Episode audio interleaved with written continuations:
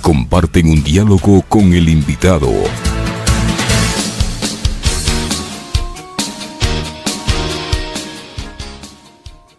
7 de la mañana con 43 minutos, 7 con 43 minutos en Punto Noticias, como lo habíamos anticipado, ya está con nosotros vía telemática José Antonio Figueroa, antropólogo e investigador. ¿Qué tal José Antonio? Buenos días, bienvenido. Les saludamos a Alexis Moncayo, quien le habla Licenia Espinel. El presidente de la República finalmente no pudo comparecer este fin de semana a esta, esta reunión por la seguridad que estaba prevista en esta localidad, escenario de una masacre que cobró la vida de nueve pescadores. El presidente de la República nuevamente atraviesa problemas de salud, lo que le ha impedido, de acuerdo a la versión oficial, asistir a esta reunión en la que se esperaba se tomen algunas medidas para enfrentar la situación de violencia que vive la provincia de Esmeraldas en su conjunto. Se está atribuyendo esta situación, la última masacre, a rivalidad entre bandas eh, delincuenciales, entre bandas del crimen organizado por la disputa del territorio para el narcotráfico. ¿Es tan así de sencilla la definición de lo que ocurre actualmente en Esmeraldas bajo su punto de vista? Buenos días, bienvenido.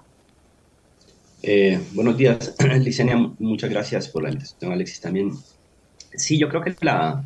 digamos, eh, la, la, confrontación entre las bandas es la parte más epidérmica, la parte más visible, ¿no? De,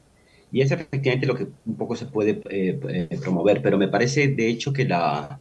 inasistencia nuevamente del, del, presidente este, este fin de semana y de la, de la no realización de esta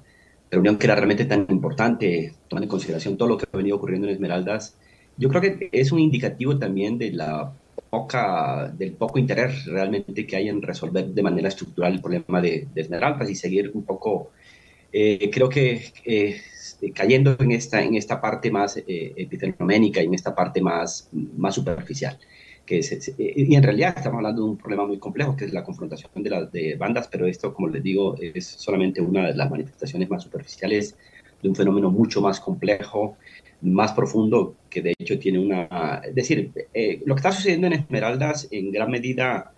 avisora la profundización de un proyecto político, económico eh, que compromete al país. Eh, digamos, ya sabemos que no solamente es un tema, un tema que está ocurriendo en, en, Esmeraldas, ocurre también en Manabí, también ocurre en Guayas y se está haciendo cada vez más extensivo en el país.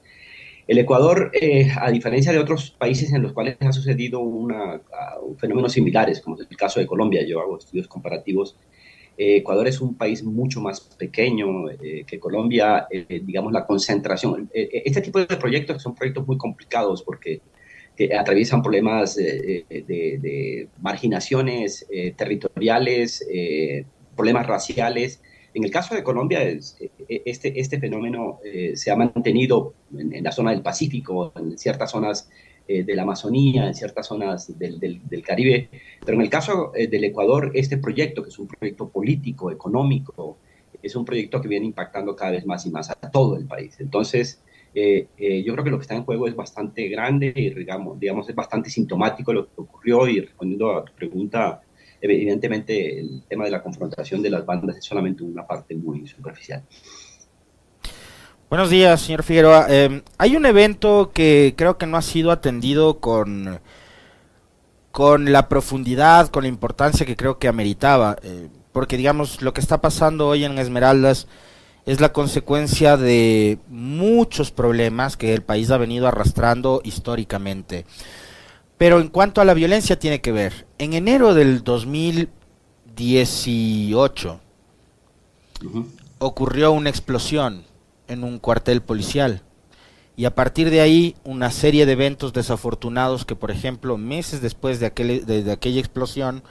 dieron lugar a el secuestro y posterior asesinato no solo de periodistas, sino también de ciudadanos civiles e incluso uniformados.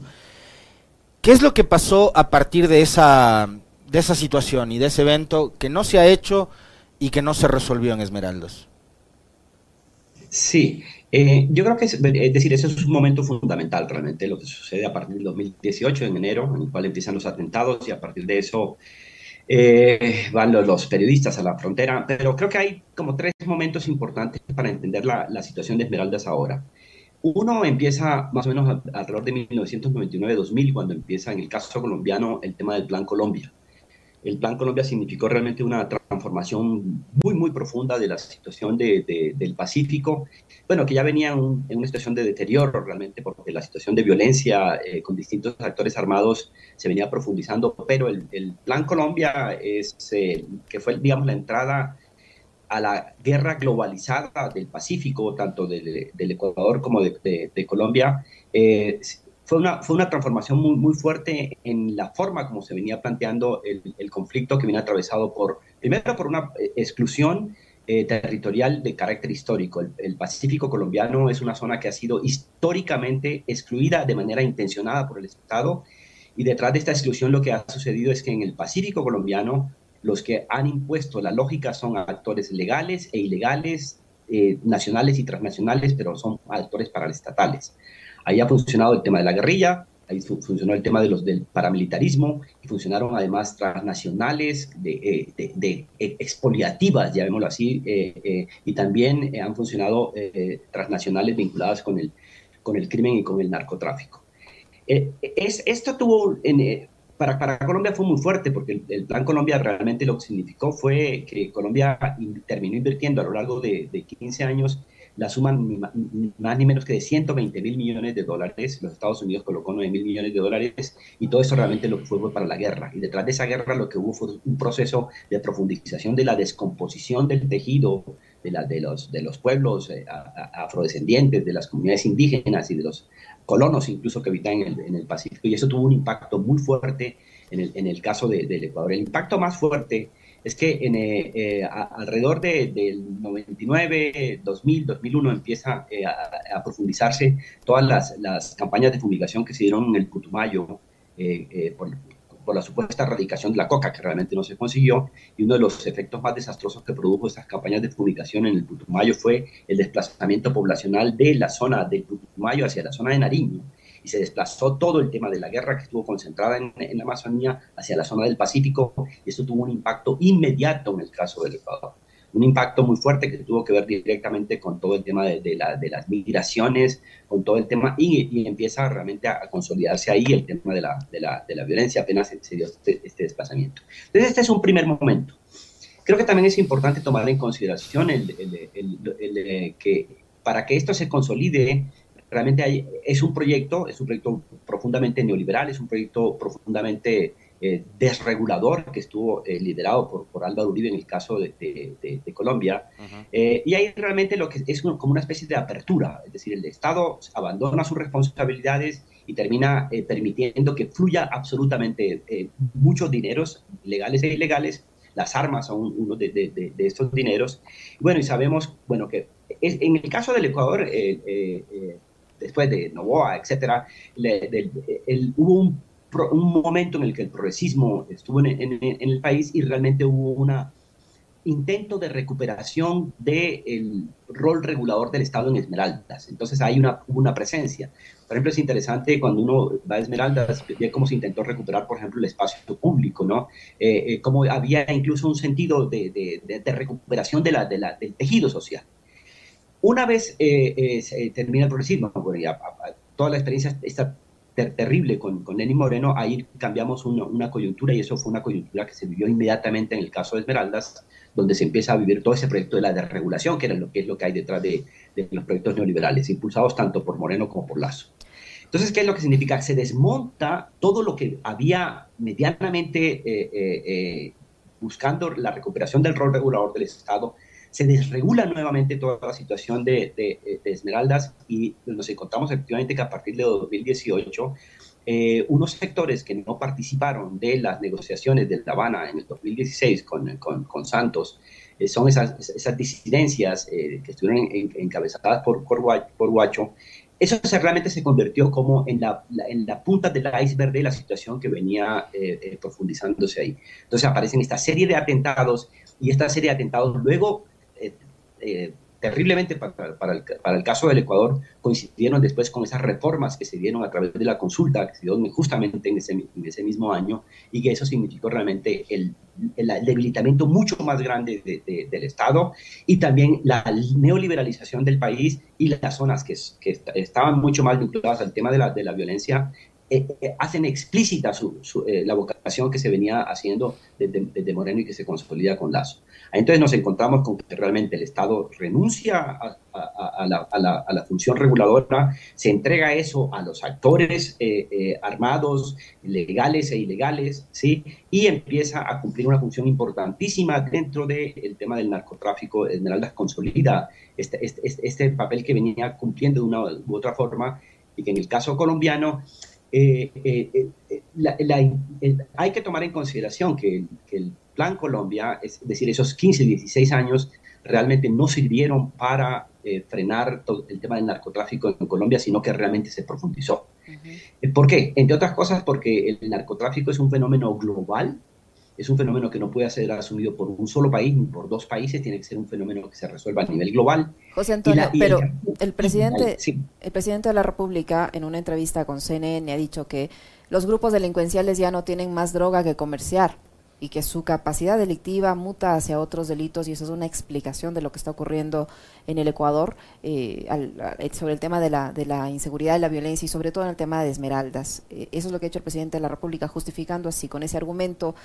él ha justificado su, su política contra la inseguridad, que no está dando evidentemente los resultados que los ecuatorianos aspiran, pero según el presidente, los grupos delincuenciales ya no tienen más droga que comerciar, que su gobierno ha incautado 400 toneladas de droga frente a las 30 o 40 que, lo han, eh, que, se incautaron en las administraciones anteriores, dice el presidente. ¿Es así? Bueno, esto hay que leerlo eh, de manera... Eh, o sea, con, cierto distanciamiento. puede que tenga razón en el sentido en que no solamente estaría vinculado con un tipo de exportación de, drogas, porque nos encontramos con una situación muy compleja en los últimos años en, nuestros países, es básicamente también que eh, nos encontramos con todo el tema de la, de la construcción de un mercado interno eh, para el narcotráfico. Digamos, no, es tan importante en ese momento el tema de la, de la, de la exportación no sé si a eso a, lo que se refiere. De, hecho, el hecho de que hayan habido un, nivel de confiscación solamente es un indicativo del nivel de salida. Digamos, aquí el Ecuador se ha consolidado como un sitio de exportación, como un gran sitio de exportación de, droga, y no solamente como un gran sitio de exportación de droga, sino también como un gran sitio de, lavado, del narcotráfico. Entonces, digamos, eh, no, hay ninguna evidencia que diga lo contrario, es decir, que eso no ha cambiado, los rubros digamos, de, entrada de, la, la droga a los Estados Unidos siguen en aumento, el mercado interno norteamericano sigue en aumento y eso también está directamente vinculado con todo el profundo grado de descomposición y de corrupción que vienen desde los distintos estamentos, tanto en el norte como en el sur global, digamos. Aquí lo que pasa es que hay un, tema, bueno, y por otro lado eso también está directamente vinculado con el hecho de que hay un proceso de consolidación de bandas vinculadas con el tema del narcotráfico a nivel interno, y, también con la violencia a nivel interna. Y eso está directamente vinculado con todo el proceso de, destrucción de los proyectos reguladores y que apuntaba deberían apuntar hacia temas de empleabilidad, de salud, de empleo. Como ha habido un proceso de desconstrucción de eso, de destrucción realmente de eso, tanto en Manabí como en el caso de Esmeraldas, han aparecido efectivamente una serie de de bandas que eh, trabajan tanto para el microtráfico, para el tráfico interno, pero que también apoyan efectivamente todo lo que tiene que ver con, la gran, con los grandes eh, rubros de exportación eh, hacia afuera. Entonces, el, argumento de, que no, es decir, de que no, se está exportando drogas, eso no tiene ninguna, ningún fundamento. Por el contrario, lo que más bien se está ratificando en este momento es, es que estos países dejan, este país, sobre todo el, Ecuador, está en este momento eh, abandonando todo eh, proceso racional, digamos, en términos económicos, políticos, y lo que está realmente es asumiendo la, función de, ser un, sitio de lavado, de, y también de, de, apoyo a lo que son los eh, grandes carteles de, de, exportación de droga. Bueno, que de hecho también ha habido, hay que tomar en consideración que ya no son grandes carteles los que funcionan, sino que el, el mismo proceso de exportación de, del alcaloide, de la, de la, cocaína, también ha sufrido una, una especie de, flexibilización. Ya son distintos grupos los que, los que eh, hacen distintas actividades y también hay cada vez más y más un mayor comprometimiento, si se quiere, de, actores como la, policía, de sectores eh, vinculados con, con, el ejército y también con las aduanas, etcétera, etcétera. Digamos, hay un proceso de corrupción institucional que se acepta y se promueve realmente en coyunturas como la que está viendo el Ecuador actualmente. Ha habido una, un relato que, eh, digamos, va cobrando cada vez más fuerza. Yo lo he escuchado eh, a varios eh, analistas en materia de seguridad aquí en el Ecuador, Fernando Carrión, David Chávez, Carolina Andrade, Carla Álvarez, algunos que han estado con nosotros, pero también se lo he escuchado decir a Bernie Sanders y a Gustavo Petro, y es que como venía planteada la guerra contra el narcotráfico desde el gobierno de Ronald Reagan de los Estados Unidos, eh, resultó un completo fracaso. Entonces, ¿hacia dónde debería mutar eh, la estrategia, no sé si global, por lo menos regional, en la lucha contra el crimen organizado, pero principalmente el narcotráfico, para no seguir eh, derrotados como estados y no seguir pagando con vidas esta guerra que es una guerra que la está ganando, justamente la están ganando estos grandes cárteles que además, como bien nos dice nuestro invitado, ya no son grandes cárteles, sino que ahora además son cartelitos que se mueven ya en nuestro propio territorio. Sí, yo creo que aquí lo que valdría la pena eh, considerar es, es, un fracaso para quién. Eh, o sea, es un fracaso para los estados nacionales, es un fracaso para, el, para lo, que sería la posibilidad del control de, del propio narcotráfico, pero realmente eso ha sido un gran éxito también para muchos sectores. Y el, eh, los Estados Unidos sabe que eh, esta estrategia de la, estrategia militarista y policial contra la droga es, una, es un asunto que en términos sociales y para los estados nacionales es, es un fracaso, pero sin embargo es un éxito eh, para, para, las grandes corporaciones, para las grandes corporaciones armamentistas, es un gran éxito para el sector financiero que hoy por hoy es el que recibe eh, los dineros que provienen del de, narcotráfico, bien sea en el sistema eh, que están parados por los paraísos fiscales o bien sea en el sistema financiero legal. Digamos, el, lo que produce en términos de ganancias, incluso para el norte global, esto también es muy importante. Eh, entonces, lo que, creo que está en discusión es más que el, éxito o el fracaso de,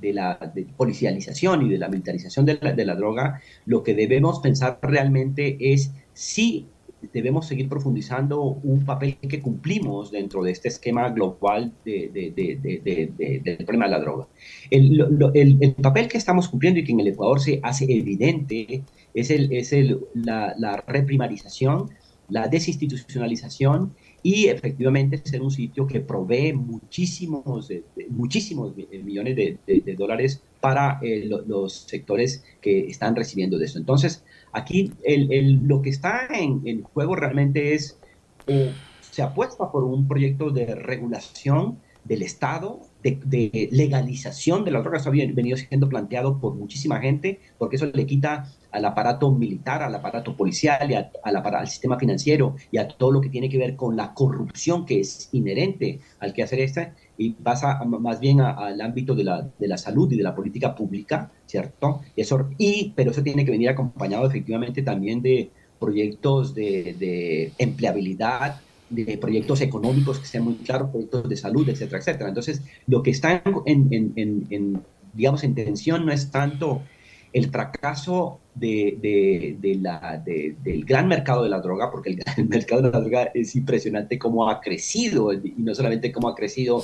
sino también cómo ha crecido todos los temas colaterales a él, que es el tema de las armas, todo el tema de, la industria farmacéutica. Eh, eh, a mí me impresiona, por ejemplo, en los Estados Unidos, y a mí me resulta incluso doloroso, cuando uno va a grandes ciudades de los Estados Unidos, ver, por ejemplo, campamentos enteros de gente eh, eh, con, totalmente colgada del, tema de la droga, muchísimos de ellos veteranos que provienen de la guerra. Entonces, realmente lo, que debe analizarse aquí es eh, cuál es el proyecto que hay detrás de, esto. Y hay, unos, y hay unos proyectos que son políticos, proyectos que son políticamente, están deliberados desde hace algunas décadas y que apuntan, apuntan efectivamente a que se mantenga la ilegalidad de la droga, a que se reprimaricen las economías del sur global. Basta ver lo que, por ejemplo, la experiencia con Afganistán. Afganistán es un país que para la década de los años 80, Kabul, Kabul la, capital de Afganistán, era una ciudad hermosa, Hoy por hoy está, eh, Afganistán está exactamente como lo, le prometió George Bush, enviado a la edad de piedra. ¿Y qué es Afganistán? Hoy es el gran proveedor de, del opio eh, para los Estados Unidos. Entonces hay una característica de este mercado, que es un mercado que descompone en general los países proveedores, por ejemplo. De hecho, también hay una gran afectación al, al, interior de los propios países, pero es algo que conviene enormemente a los sectores que están recibiendo, pero miles de millones eh, a través del tema de esto. Y eso involucra al aparato policial, involucra al aparato militar, al aparato judicial, involucra a las transnacionales, involucra al sistema financiero. Entonces, por, eh, ahí creo que eh, deberíamos como, colocar la, discusión. Eh, José Antonio, ¿qué le espera a Esmeraldas, tomando en cuenta lo que usted dice, que hay un proyecto político-económico que se impone, que hay un descuido deliberado, una desinstitucionalización, un abandono deliberado del Estado para crear esta zona de conflicto? ¿Qué le espera, tomando en cuenta todos estos elementos del importismo que se evidencia en las autoridades con lo que pasó el fin de semana? Eh, ¿qué, solución hay ahora? ¿Qué, ¿Qué, le espera a Esmeraldas si continúa en esta situación? Sí, el tema de Esmeraldas está muy en conexión con el tema de Colombia. Eh, eh, ahora, en este momento hay, una, hay un proceso de, de, consolidación, digamos, del proyecto de Gustavo Petro, eh, de lo que se denomina la paz total, y además me resultó bastante interesante. Ayer, antes de ayer, apareció uno de los líderes de la, de la FARC, que incluso se había dado por por muerto que se llama Mordisco, que es uno de los altos eh, eh, jefes eh, militares. Y yo tengo la impresión, a ver, en el caso de, de, la, de la, frontera de Ecuador-Colombia, en la zona de Tumaco, más exactamente, ahí hubo, de donde vino el grupo de Huacho. De hecho, ahí hubo una columna de, de la FARC, que fue la, la, la, columna Aldana, que no, ellos no se plegaron a, a, todo el tema de, la paz, pero sí, en este momento digamos, hay una voluntad de paz muy fuerte eh, por parte no solamente de, de, los de las disidencias de la FARC, sino también, como lo han planteado gente que está vinculada con, estructuras eh, eh, militares y, paramilitares, esto significaría que podríamos pensar en un, en un, momento en el cual van a haber un ajuste muy, muy complejo en Colombia, porque eh, eh, eso no se va a desmontar de un rato para el otro, es muy posible, y eh, eso lo, vengo intuyendo yo, de que eso va a impactar muy fuertemente el caso de, Esmeraldas, porque seguramente se va a trasladar mucho de las operaciones, muchas cosas hacia, Esmeraldas, pero si, si empieza a reducirse como, como, valdría la pena esperarlo, todo el tema de la producción de coca en el caso colombiano, podríamos esperar que efectivamente haya una, influencia positiva de lo que sucede en, en, Colombia para Esmeraldas. Ya lo, otro es lo que sucede aquí. Eh, yo yo a, nivel de Esmeraldas en esta coyuntura no tengo ninguna expectativa positiva porque por el contrario lo que se nota, y, es decir, uno como, como puede comprender que un alto oficial eh, llegue a decir que los niños utilicen eh, chalecos, antibalas esto ya es una, esto ya es de, una demencia, digamos, que no, no, eh, no, no, tiene presentación alguna. Lo que sucedió hace eh, pocos días con, con, esa masacre eh, en el puerto de, Esmeralda, lo que está sucediendo con todos los trabajadores que se le están vacunando, lo que ha sucedido con, los, con el hospital en, en, en, Esmeraldas, que los, los médicos han tenido que abandonar están abandonando porque realmente están todos sometidos al tema de la vacuna. Lo mismo está sucediendo en, el, en, la Universidad Vargas Torres. En este momento la condición, y si, se sigue efectivamente eh, eh, eh, con muestras como la que acaba, de dar el presidente de que realmente no le importa esto, de que más bien que le interesa que continúe la cosa así, hasta el punto que ni siquiera hubo la reunión este fin de semana que tenía que haberse dado, yo creo que en el sentido de lo que podríamos esperar a nivel de, país, eh, en, las, en, las, condiciones políticas actuales no hay ninguna posibilidad de mejoría, sino por el contrario, entraremos en un proceso de deterioro más grande, o sea, porque realmente no sabe, e, eso no tiene límite. Y por otro lado, es un tema que se va a ir haciendo extensivo al país. Entonces yo sí soy bastante eh, eh pesimista realmente con, con, respecto a lo que sería un futuro, a no ser que haya un cambio realmente de timón radical en el país. Muchísimas gracias, José Antonio. Muy amable por habernos acompañado en este diálogo. Ya, gracias a ustedes, ¿no? Hasta luego. A usted, que esté muy bien. Despedimos a José Antonio Figueroa, antropólogo investigador, que ha estado con nosotros conversando sobre el tema de seguridad y en específico sobre la situación que se vive en Esmeraldas. 8 con 7 minutos, una brevísima pausa. Enseguida continuamos.